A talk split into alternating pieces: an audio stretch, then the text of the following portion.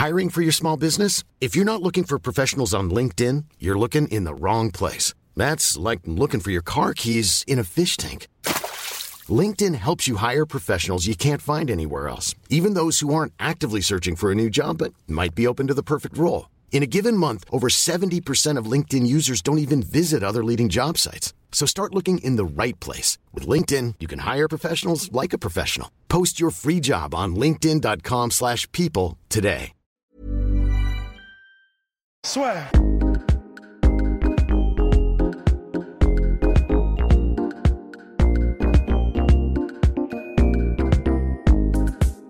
Bien bonjour à toutes et à tous et bienvenue dans le podcast La Sueur. Podcast un peu particulier puisque oui, je suis tout seul comme vous voulez puisque Rust est parti en vadrouille pour vous récupérer de, je l'espère, très beau contenu. Et puis Polydomso est toujours malheureusement porté disparu. Bien, on va aujourd'hui s'intéresser à John Jones et à quel adversaire potentiel pour la suite, pour celui qui est considéré par beaucoup comme le greatest of all time, le GOAT. Mais avant, Petites annonces et oui d'usage. Soirée la sueur, il ne reste plus que quelques places. Lien dans la description, 22 février. C'est soirée Dan Hooker avec le fameux UFC Auckland. Auckland Dan Hooker contre Paul Felder, mais aussi, bien évidemment, le choc Fury Wilder number 2. Les places sont dans la description, c'est au Belushi, Buffet américain limité, enfin, vous connaissez la musique. Bien. Donc, pour John Jones, qui sort d'une victoire un peu étriquée, hein, face à Dominique Reyes, on a fait tout un podcast là-dessus. Je vous invite à soit l'écouter, parce qu'on sait que vous êtes nombreux à nous écouter donc sur iTunes, Spotify ou à regarder la vidéo sur YouTube, qui s'est imposé par décision unanime 48-47, 48-47, 49-46 et surtout le 49-46 évidemment qui choque énormément. Et là maintenant la question c'est euh, qu'est-ce qui va se passer maintenant pour John Jones? Et ce qui est intéressant, si vous regardez bien ce qui s'était passé pour... Euh, parce que beaucoup ont comparé le résultat du combat avec ce qui s'était passé pour Georges Saint-Pierre face à Johnny Hendricks où effectivement il y avait cette usure du champion, c'est Georges Saint-Pierre qui avait plus la même faim, plus la même envie de combattre et qui s'était imposé bon gré mal gré si vous voulez face à Johnny Hendricks dans un combat que beaucoup voyaient en faveur de Johnny Hendrix. Et après ce combat-là, ce qui était intéressant, c'est que Dana White avait complètement, mais là pour le coup, chargé un peu Georges Saint-Pierre en disant oui, c'est Johnny Hendrix qui aurait dû gagner, c'est Johnny Hendrix qui a gagné, il y a vraiment un problème. D'ailleurs, Georges Saint-Pierre a été transporté à l'hôpital, il sera pas disponible pour la conférence de presse, ceci, enfin vraiment un Dana White donc président de l'UFC qui prenait position en faveur de Johnny Hendrix. Là, pour la défaite de Dominique Reyes, il arrivait en conférence de presse, c'est là, c'est là que c'est intéressant et ça vous donne une idée un petit peu sur la suite pour John Jones. Il arrivait en conférence de presse en disant ok, bah pour moi il y avait trois rounds à deux en faveur de Dominique Reyes, qui à peu près tout le monde a vu. Hein. Euh, mais bon, euh, vous et moi, vous n'êtes pas juges, c'est le job des juges de donner la victoire à un tel à un tel. Et donc qui sommes-nous finalement pour dire que tel ou tel adversaire, tel ou tel combattant a gagné? Et hum, donc voilà, donc en gros c'est pour lui, Dominique Reyes a gagné, mais bon John Jones finalement reste champion et puis la vie continue. Et là, voilà. Et là, c'est une grosse indication sur ce que va être la suite pour John Jones et aussi pour Dominique Reyes, c'est que finalement, à mon avis, l'UFC n'avait pas prévu que hum, John Jones ait autant de difficultés face à Dominique Reyes. Et là, un peu comme ce qui s'était passé face au combat contre Thiago Santos, où contre Thiago Santos, John Jones, pour la première fois poussé à la décision partagée, c'était là encore imposé. Mais voilà, c'est un combat où on peut, en tant que fan, euh, dire bah ce serait bien d'avoir une revanche parce qu'effectivement John Jones a été poussé dans ses retranchements. Sauf que voilà le président de l'UFC qui est vraiment la, voix officielle de l'organisation on rappelle plus de 3 millions de followers quand même sur Instagram Dana White plus que de nombreux combattants. Et quand le président de l'UFC dit bon bah ok c'est ça mais on avance, bah ça veut clairement dire que pour l'organisation, les plans pour John Jones, c'est vraisemblablement en fait heavyweight ou même, et c'est là que c'est intéressant ce que l'organisation a fait, c'est qu'il y avait un pseudo, hein, toute proportion gardée, un pseudo tournoi parce que ce week-end il y a Blakovic contre euh, Corey Anderson en main event entre les deux autres top contenders qui peuvent vraisemblablement prétendre au titre ou grosso modo hein, le vainqueur aura droit à goûter à John Jones. Donc aujourd'hui, ce qui se passe, c'est John Jones aura vraisemblablement le choix entre une revanche immédiate face à Dominique Reyes, Corey, le vainqueur de Corey Anderson Blakovic, ou la montée tant attendue chez les heavyweights.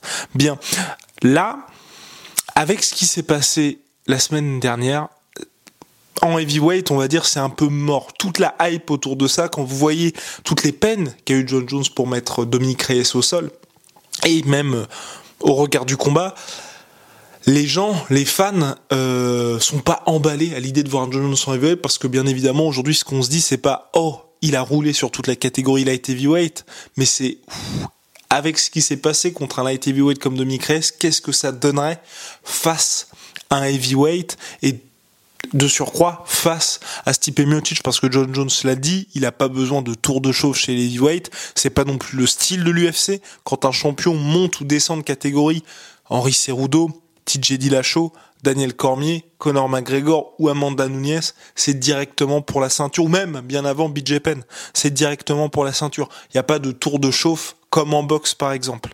Donc dans cette disposition-là, euh, dans ces dispositions-là, pardon, c'est très compliqué aujourd'hui d'imaginer John Jones avoir du succès en heavyweight, même si pour ma part, je pense que là aussi c'est tout est une question de timing et John Jones peut très bien, et je pense à mon avis c'est ce qui va être privilégié, au regard de la situation heavyweight, où aujourd'hui Daniel Cormier est le challenger, il doit y avoir cette trilogie face à Stipe Miocic, il n'y a pas de date de retour pour Stipe Miocic qui est champion, donc on peut vraisemblablement sans trop sans trop se mouiller, dire que ce sera euh, vers la fin de l'été, début de l'automne, où il y aura ce combat Miocic-Cormier 3.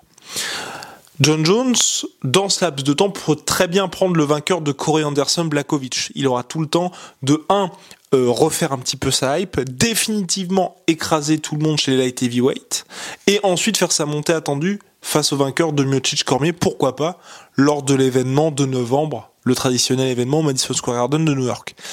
Et là, c'est là que je dis, pour moi, c'est une question de timing qui est intéressante, ou pour moi, John Jones, par exemple, si vous le mettez face à un Francis Ngannou, c'est très dangereux pour lui. Face à un Daniel Cormier qu'il a déjà battu deux fois, euh, le mettre face à un Daniel Cormier en heavyweight, c'est dangereux pour lui, surtout que c'est difficile pour lui de faire mieux après ce qu'il a fait au premier combat et au deuxième où il a quand même fini d'ici.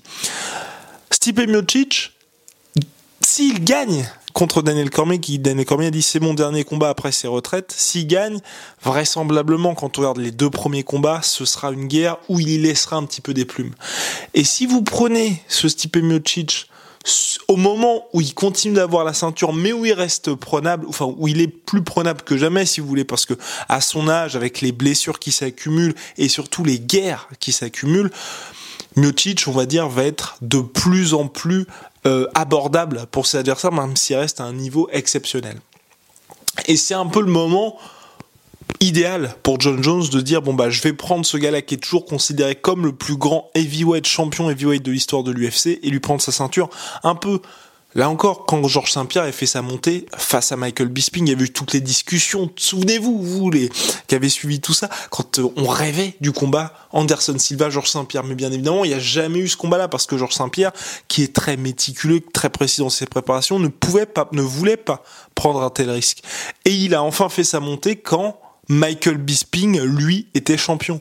Et Michael Bisping, il est arrivé en short notice face à Luke Rockhold. Il est arrivé, bah, je vais pas dire par hasard, mais on va dire à la base, c'était Rockhold contre Wineman 2. Wineman s'est blessé. Ils ont appelé Papy Bisping à la rescousse, qui a réussi l'upset du siècle, un des gros upsets de l'UFC face à Rockhold, puisqu'il avait vu une tendance chez Luke Rockhold et il a réussi à le mettre KO. Et ensuite Bisping qui a défendu sa ceinture la première fois face à Dan Anderson quand même. Hein. Dan Anderson qui était là pour le coup dernier combat de sa carrière complètement en bout de course à 47 ans et qui s'est pris quand même deux knockdowns de Dan Anderson dans cette défense de ceinture. Donc pour vous dire que Bisping, il était champion de l'UFC, mais ensuite quand il y a eu euh, Yoel Romero qui l'a call out, euh, Luke Rockhold pour la revanche, ou même Chris Weidman, il a soigneusement évité tous les top contenders pour prendre Georges Saint-Pierre parce qu'il s'est dit ok, c'est un ancien welter, il monte je m'égare. Tout ça pour dire que Georges Saint-Pierre, lui, il a fait un calcul qui était simple, qui était de dire bon bah ok, là j'ai Michael Bisping, comme l'a dit euh, Georges Saint-Pierre, c'est une question de stock market. Donc euh, vous voyez un petit peu la bourse, le niveau des actions et tout ça. Et il s'est dit, Michael Bisping, il présente l'avantage d'avoir la ceinture middleweight et d'être prenable. Et c'est là qu'il est monté. Et pour John Jones, si Miocic serait champion après une nouvelle guerre et que lui s'est débarrassé de Corey Anderson ou Blakovic, et eh ben la montée pour lui peut se faire parce que ça reste un nom et ça reste intéressant.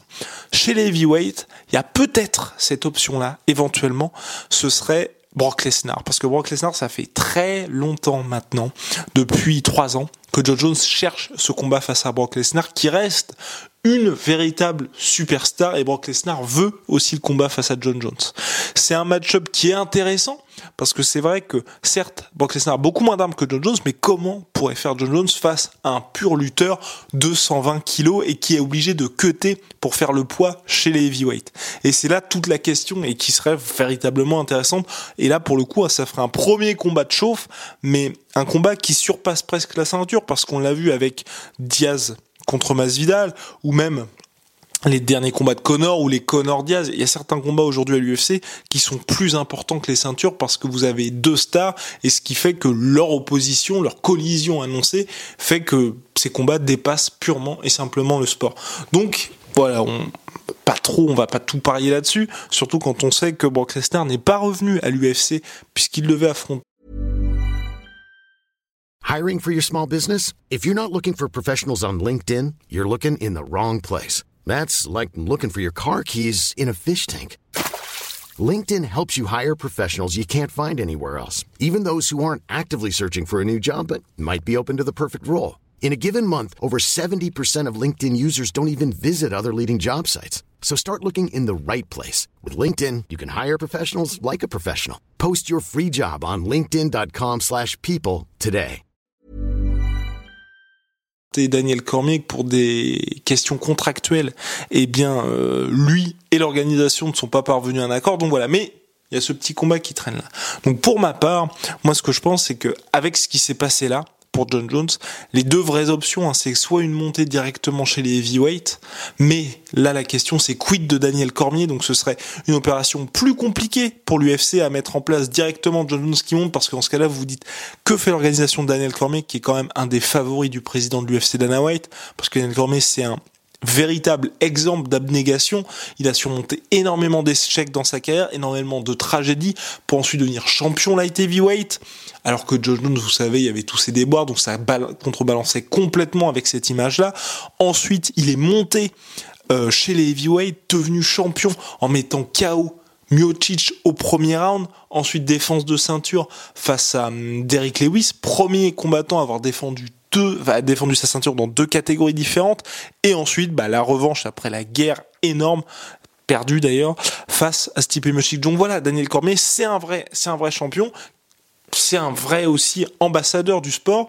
Il est commentateur pour l'UFC. Bref, il coche toutes les cases. Et alors qu'il lui reste un seul combat à 40 ans passés, l'UFC va bien évidemment honorer Daniel Cormier comme il se doit, qui est véritablement une légende de l'organisation. Donc, on imagine mal l'UFC met Cormier sur le côté. Il y a Stipe Miocic qui a ses problèmes toujours aux yeux puisqu'il a été blessé lors de la revanche face à DC à cause des hypox non intentionnels bien évidemment de Daniel Cormier et donc là il attend toujours sa date de retour. Peut-être que l'UFC pourrait euh, enlever la ceinture de Stipe Miocic et là et là voilà c'est un petit peu l'autre si vous voulez outsider dans les options pour John Jones avec Brock Lesnar qui ferait là pour le coup saliver tout le monde et qui pour John Jones cocherait toutes les cases, c'est la trilogie face à Daniel Cormier pour la ceinture vacante heavyweight. Ça pourrait être possible parce qu'on sait que l'UFC a quand les champions mettaient un petit peu de temps à revenir, si ça fait plus d'un an que vous n'avez pas eu Stipe Miocic qui est pas une star énorme aux États-Unis et qui a la possibilité d'un combat d'ici Cormier 3, l'UFC va pas cracher là-dessus. Donc ça pourrait être aussi une possibilité pour l'organisation de se dire bon bah ok, Miocic, bon bah évidemment tu as le title shot quand tu reviens, mais là euh, on est obligé de te laisser un petit peu sur le côté parce que à cause de des problèmes on sait pas quand est-ce que tu vas revenir et donc pour le dernier combat de Daniel Cormier, la ceinture heavyweight contre son pire ennemi John Jones ça pourrait être pas mal. Et John Jones, là, pour le coup, ça l'intéresserait parce qu'à la différence de faire juste un combat contre Cormier, là, en plus, vous avez la ceinture. Donc, il y a l'argent, le rival, la ceinture. Pour lui, c'est parfait.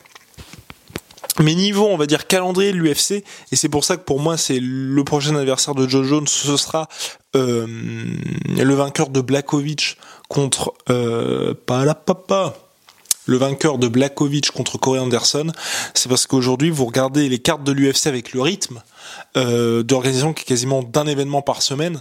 Et euh, le deal ESPN, vous avez, vous êtes obligé d'avoir des cartes qui sont plus aussi denses qu'avant, où vous avez le main et co-main grosso modo qui sont intéressants. Et après des combats qui pour nous en France où vous dites bon me lever à 4 heures du matin pour regarder ça c'est un peu compliqué sauf si vous êtes fan hyper hardcore un peu comme nous et où vous faites vous tapez la nuit blanche. Euh, donc avec ça, avec ce calendrier, l'UFC est obligé d'avoir tout le temps des main events, plus les au minimum 12 pay-per-view par mois. Il faut enchaîner. Et donc là aujourd'hui, on sait par exemple que en mai, euh, donc en avril, il y a Habib contre Tony Ferguson. En mai, Cerudo, José Aldo. Juin, vraisemblablement Max Holloway contre Volkanovski. Volkanovski, pardon. Juillet, Ousmane contre Masvidal et ensuite, voilà, là, il n'y a même pas de date pour Conor McGregor parce que l'UFC aujourd'hui, ils sont à, bon bah ok, on fait un gros combat par carte, grosso modo. Et donc, ils vont avoir besoin de John Jones, ils vont avoir besoin de Conor McGregor. Et John Jones qui est moins cher que Conor McGregor là aussi.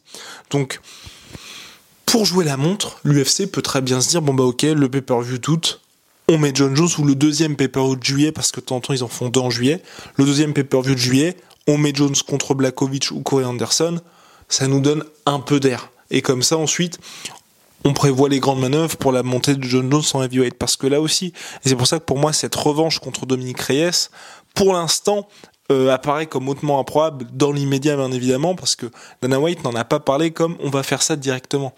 Max Holloway, quand il a perdu sa ceinture face à Volkanovski, quasiment dans la foulée, Dana White a dit bon bah on va préparer cette revanche là. C'est plus ensuite chaque fois qu'on lui posait la question, c'était oui ces deux hommes vont s'affronter et là aujourd'hui on est parti pour une revanche effectivement en juin prochain. Donc voilà, donc là, et puis même d'un point de vue business, un Dominique Reyes qui s'est très bien débrouillé face à John Jones, que beaucoup, dont nous, hein, on pensait qu'il allait avoir énormément de mal face à Bones, il a surpris. Donc pourquoi pour l'organisation qui cherche depuis très longtemps un véritable euh, challenger et pourquoi pas un nouveau champion euh, dans cette catégorie. Euh, après le départ de Cormier chez les heavyweight et puis Gustafsson c'était plus ce que c'était. Euh, pourquoi pas faire en sorte que Reyes continue un petit peu de se faire un nom et donc de dire pour se faire un nom bah là son prochain adversaire vous le mettez contre le vainqueur d'Anthony Smith contre le vainqueur d'Anthony Smith, oui, je sais, il faudrait, il faudrait des, avoir des notes. Mais bref, vous mettez contre Anthony Smith un de ces gars-là, un des top contenders, et vous attendez deux, trois combats pour qu'ensuite, quand ils reviennent contre Jones, vous ayez une véritable hype parce qu'il y a un Anthony Smith qui aura explosé absolument tout le monde. Anthony Smith contre Teixeira, qui aura explosé absolument tout le monde. Et là, on se dit, ah, peut-être il y a moyen. Comme un peu ce qu'ils avaient fait contre, lors du combat, le premier, mine de rien, euh, Gustafsson Jones, où ça avait surpris un petit peu tout le monde, et ensuite ils avaient attendu quelques années pour qu'il y ait ensuite la revanche, et là tout le monde se disait, ah peut-être qu'il va se passer quelque chose, parce qu'effectivement, Gustafsson était redevenu ce contender crédible, ou même ce qu'ils avaient fait quand ils avaient fait Anthony Johnson contre Daniel Cormier. Le premier combat, Daniel Cormier s'impose par soumission après avoir été mis knockdown par Anthony Johnson. Ce qui se passe ensuite, bah, c'est Johnson, Anthony Johnson, réentame, entame à nouveau un une course à la terreur si vous voulez en terminant tout le monde. Et euh, ça se termine pour valider son ticket quand même pour le title shot en finissant Glover Teixeira justement en 13 secondes. Et là voilà on oublie carrément la première défaite. Et, et donc ça ça peut être effectivement une option pour euh, pour John Jones. Donc voilà pour ma part, n'hésitez pas vous à dire en commentaire ce que vous pensez pour le combat. Moi, ce que je pense à mon avis, c'est que ça va être a priori Blakovic contre euh, ou Corey Anderson, bien entendu, contre John Jones à l'été, fin de l'été, fin juillet ou en août, et ensuite cette montée à heavyweight face au champion pour le titre vacant, parce que ça va être un petit peu compliqué là aujourd'hui de vous vendre un John Jones crédible en heavyweight pour l'organisation. Et après pour la suite, hein, ma foi, j'ai pas pour John Jones, mine de rien, là, ce qu'il faut vraiment pour lui, hein, c'est réussir à montrer que le déclin n'est pas entamé et que tout ce qu'on voit, ce sont des adversaires qui arrivent à se subjuguer et qui sont véritablement brillants. Anthony Smith, après sa défaite contre John Jones, il a battu Alexander Gustafsson et là, il va combattre Teixeira, à lui de montrer qu'effectivement, c'est un vrai contender et qui fait partie des cadors de cette catégorie light heavyweight. Thiago Santos, il avait explosé Blakovic et contre John Jones, il a surpris là aussi tout le monde en étant sur une jambe. Enfin, là on attend qu'il revienne aussi pour voir un petit peu si c'est un déclin de John Jones ou au contraire qu'à chaque fois il tombe finalement aujourd'hui. et qu'on a bien une renaissance de cette catégorie light heavyweight parce que les mecs qui l'affrontent, bah, c'est des gars qui sont tout simplement brillants. Et Dominique Reyes, voilà, invaincu en carrière, sorti du, du chaos contre Chris Weinman. Donc là aussi, pour lui, à montrer un peu ce qui va se passer. N'hésitez pas vous à dire ce que vous pensez comme combat potentiel pour John Jones. Évidemment, un rematch Media contre Dominique Reyes ferait sens, mais on a bien vu à l'UFC que c'est un sport, mais c'est aussi un business. Et donc l'organisation doit un peu peser tout ça et faire en sorte que quand ils font des combats, ce soit aussi intéressant d'un point de vue marketing. Et c'est vrai que là, à l'heure actuelle, hein, la revanche immédiate face à Dominique Reyes paraît un peu improbable. Voilà, on se retrouve très vite avec Rust, avec Polydomso normalement également, pour de nouvelles aventures. Message shout out à notre sponsor MyProtein, code moins 38% minimum, c'est toute l'année, donc peut-être qu'en ce moment il est à moins 42 ou moins 47%, c'est le code la sueur, valable sur tout. Et eh bien Jetronomy, notre autre sponsor, sponsor historique de la sueur. Donc en ce moment, moins de 10% sur tous leurs produits avec le code la sueur là aussi. Donc c'est circuit court, hum, produit 100% naturel, made in Marseille. On ne se lave qu'avec ça. Et franchement, on apprécie énormément. On a d'ailleurs que des bons retours et ça, ça fait plaisir pour des produits comme ça. En ce moment, il y a euh, celui qu'on teste qu'on aime pas mal, c'est celui. Euh, bah vous, verrez, vous verrez, vous irez sur le site et vous essayerez de deviner celui, celui qu'on dit qui est vraiment pas mal. Il y a aussi leurs soins beauté qui sont top. Et puis, euh, bah, puis voilà. À la prochaine. Merci du soutien. See you.